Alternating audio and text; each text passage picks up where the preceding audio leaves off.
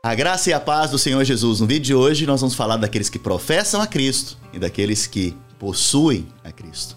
Sabe, existe uma grande diferença entre aqueles que professam a Cristo e aqueles que possuem. Os que professam são cristãos nominais, são aqueles que se dizem cristãos. Aqueles que possuem a Cristo são, de fato, aqueles que nasceram de novo, aqueles que tiveram uma experiência de novo nascimento, nova natureza. Sabe, na vida da igreja nós vamos encontrar esses dois tipos de pessoas. Pode ser que eles estejam participando os que professam estejam participando dos cultos, das células, e estão ali no ambiente propício para um novo nascimento. Mas não quer dizer que eles nasceram de novo ainda. Não quer dizer que ainda tiveram uma experiência com o Senhor. Tem cara de crente, tem postura de crente, mas ainda não nasceu de novo. E é interessante que normalmente esse tipo de pessoa, eles têm como segurança uh, o seguinte argumento: meu pai era crente, meu pai era pastor, minha mãe era crente, né? E hoje eu sou cristão. Não. Deus não tem netos. Lembre disso. Deus não tem netos. Deus tem filhos, né?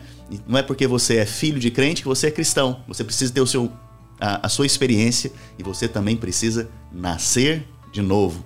Não é porque você professa que você é cristão, mas sim porque você possui, possui a fé, possui também a salvação em Cristo Jesus. Por isso você se tornou um filho. Por isso você tem agora uma nova natureza. 1 João, capítulo 2, verso 18 e 19, a Bíblia diz o seguinte: Filhinhos, já é a última hora. Está falando do tempo do fim, o tempo que nós estamos vivendo.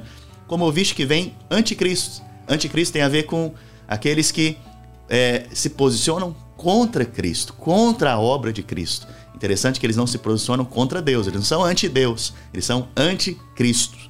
Agora, muitos anticristos têm surgido, pelo que conhecemos que é a última hora. Eles saíram do nosso meio, entretanto, não eram dos nossos. Olha que interessante, eles estavam no nosso meio, mas eles não eram dos nossos. Isso quer dizer o quê? Não é porque você está no culto, porque você está na vida da igreja, porque tem pessoas aqui que parecem crentes, que de fato elas nasceram de novo. Todos precisam passar pelo novo nascimento. E o texto continua dizendo: se eles fossem dos nossos, eles teriam permanecido conosco. Um critério que você nasceu de novo é que você permanece.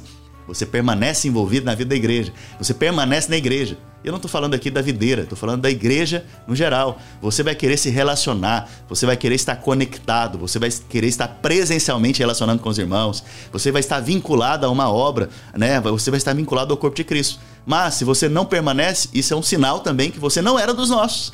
Olha que interessante, o texto está definindo então aqueles que professam e aqueles que possuem a fé cristã. E a maneira de defini-los então é aqueles que permanecem. Se você permanece, é porque, claro, você nasceu de novo. Deus te abençoe. Um grande abraço.